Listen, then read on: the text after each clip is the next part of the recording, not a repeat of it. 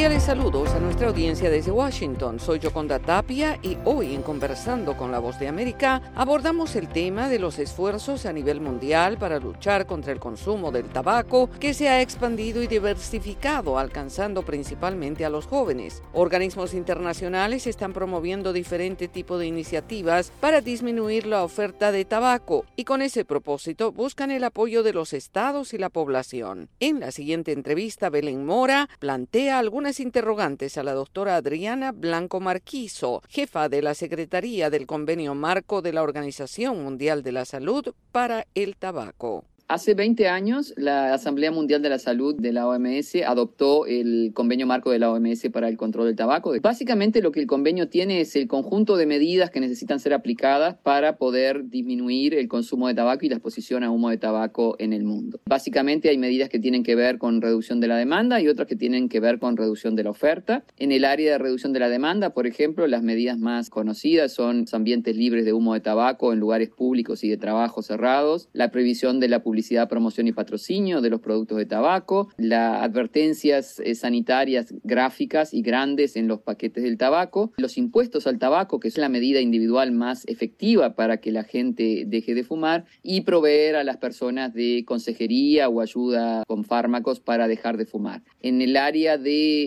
disminución de la oferta, tenemos lo que tiene que ver con la prohibición de venta menores, con los elementos que tienen que ver con detener el comercio ilícito de productos de tabaco y esto además además tiene un tratado en sí mismo, el protocolo para la eliminación de comercio ilícito de tabaco, que fue adoptado en el año 2018. Entonces hay múltiples medidas que los países pueden poner en, en práctica para disminuir el consumo de tabaco. Ahora, doctora, en el marco de estas medidas y estrategias que ha mencionado, ¿cuáles son las más urgentes que necesitan ser implementadas? El continente americano es una de las regiones que está más avanzada y voy a empezar por donde han avanzado incluso más, que es en el área de ambientes libres de humo de tabaco, que en la región de Latinoamérica, o sea, de América de habla hispana y portuguesa, e incluyendo Brasil, realmente toda la región es 100% libre de humo de tabaco en lugares públicos y de trabajo. Para recalcar cuál sería la medida más importante en aumentar, digamos, la implementación a nivel de los países es las medidas que tienen que ver con los impuestos. Realmente todavía esta es una medida que está muy subutilizada en los países. Lo que la OMS reconoce como lo que se debería llegar es que en el precio total de venta de los cigarrillos los impuestos sean por lo menos el 75% o más del, del precio final de los productos. Esto todavía no hay muchos países en la región que hayan alcanzado este límite. Si bien sí hay trabajo y muchos países están trabajando en aumentar de impuestos, no todos han llegado a este límite que sería el que realmente va a darle más beneficios desde el punto de vista de salud pública, pero a su vez también beneficios desde el punto de vista financiero, porque lo que se ha demostrado es que como el tabaco es una conducta adictiva, la disminución del consumo no es exactamente proporcional al aumento de los impuestos, por lo tanto también aumentan las ganancias de los gobiernos cuando se aumentan los impuestos. Creo importante hablar de un aspecto que en los últimos años ha logrado bastante tracción en la región y probablemente en el mundo. Estamos hablando de la incursión de los cigarrillos electrónicos. 14% de los adolescentes consumen tabaco a través de estos cigarrillos electrónicos. En primer lugar, ¿cuál es el efecto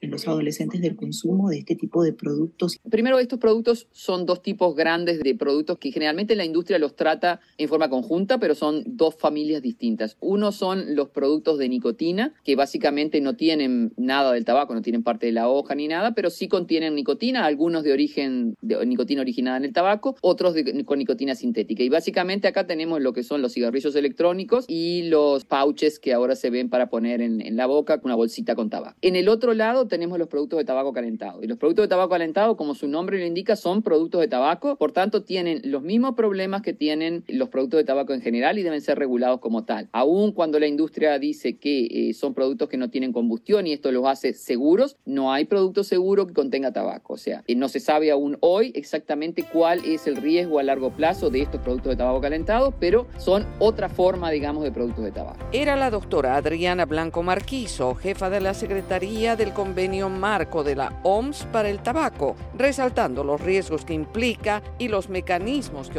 para luchar contra este vicio. Esto fue Conversando con la Voz de América.